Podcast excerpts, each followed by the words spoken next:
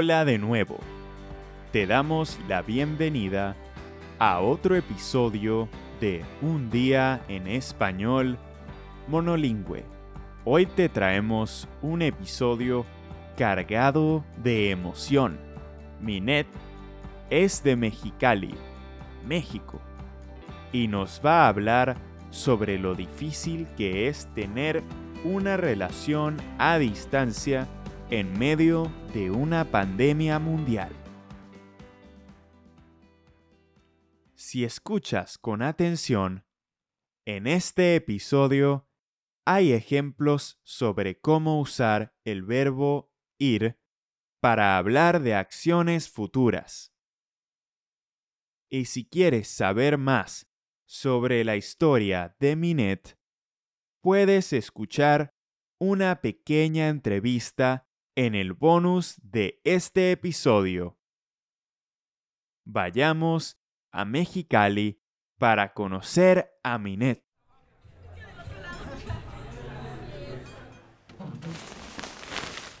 Hola, mi nombre es Minet y soy de Mexicali, una ciudad en el norte de México, conocida como la ciudad que capturó el sol.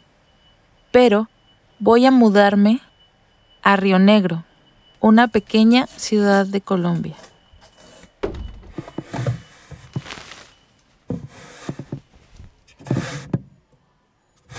¿Por qué quiero mudarme tan lejos?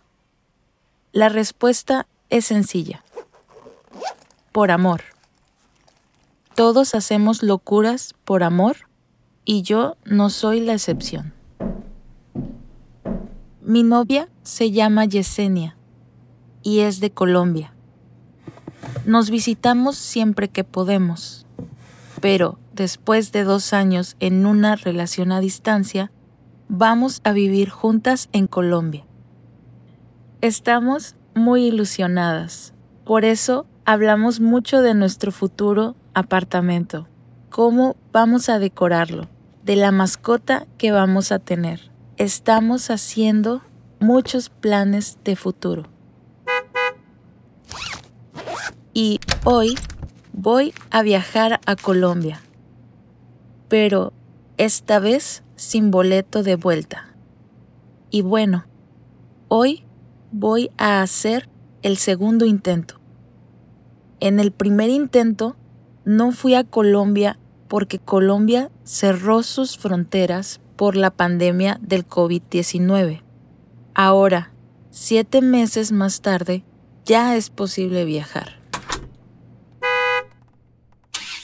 Tengo ya todo preparado. Voy a ir con mi hermana al aeropuerto. Llegamos tres horas antes del vuelo y tengo todos los documentos preparados para poder viajar.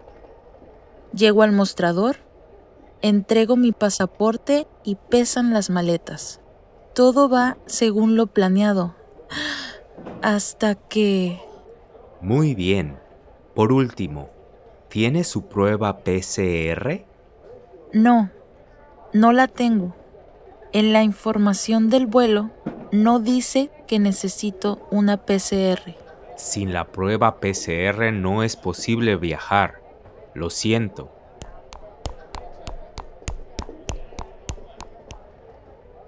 Mi hermana me dice que hay un laboratorio cerca.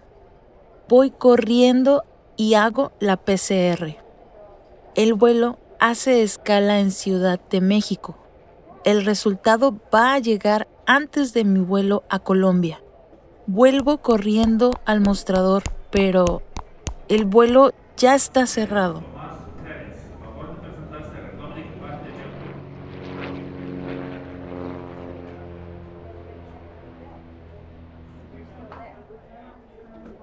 Otra vez pierdo un vuelo.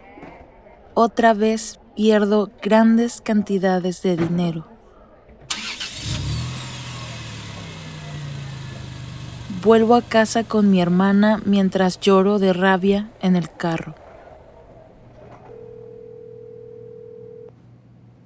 Por la noche, Yesenia y yo hablamos por teléfono.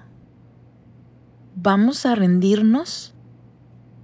¿Vamos a olvidar este sueño de vivir juntas? Hablamos durante horas sobre qué podemos hacer y decidimos que vamos a comprar otro vuelo. La nueva fecha va a ser el 17 de noviembre, en tres semanas. Y las tres semanas hasta el día de mi viaje pasan muy lentas. Una vez más, repito los preparativos antes del vuelo. Pero esta vez me hago una PCR con suficiente tiempo.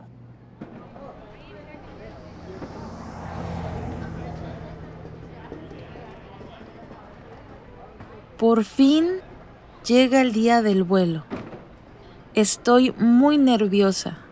Todo tiene que salir bien. Cuando llegamos al aeropuerto, el proceso se repite de nuevo. Pero esta vez espero estar preparada. Voy al mostrador y entrego todos los documentos. Pesan mi equipaje y... Lo siento, pero su maleta tiene sobrepeso. Espere, seguro hay algo que puedo dejar en México. Y así es. Saco unos pantalones de la maleta y ya está todo listo para poder embarcar.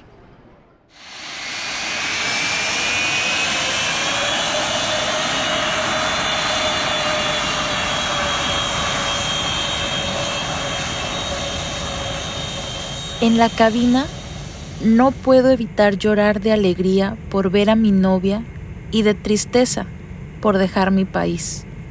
El avión despega y no puedo esperar a ver a Yesenia.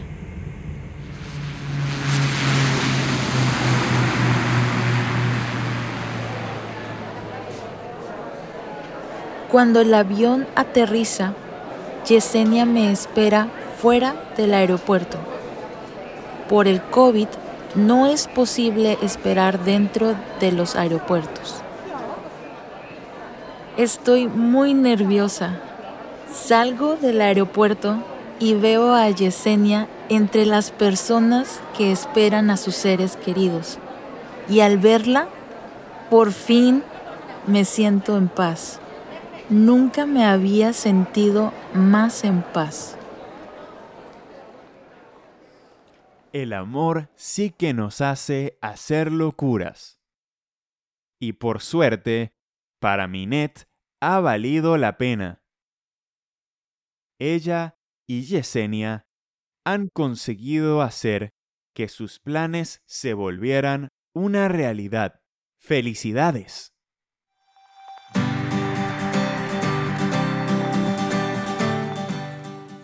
Un día en español ha sido producido por los expertos y las expertas en idiomas de Babel. Si quieres leer y escuchar a la vez, visita babel.com slash podcasts para encontrar la transcripción del episodio y otros extras.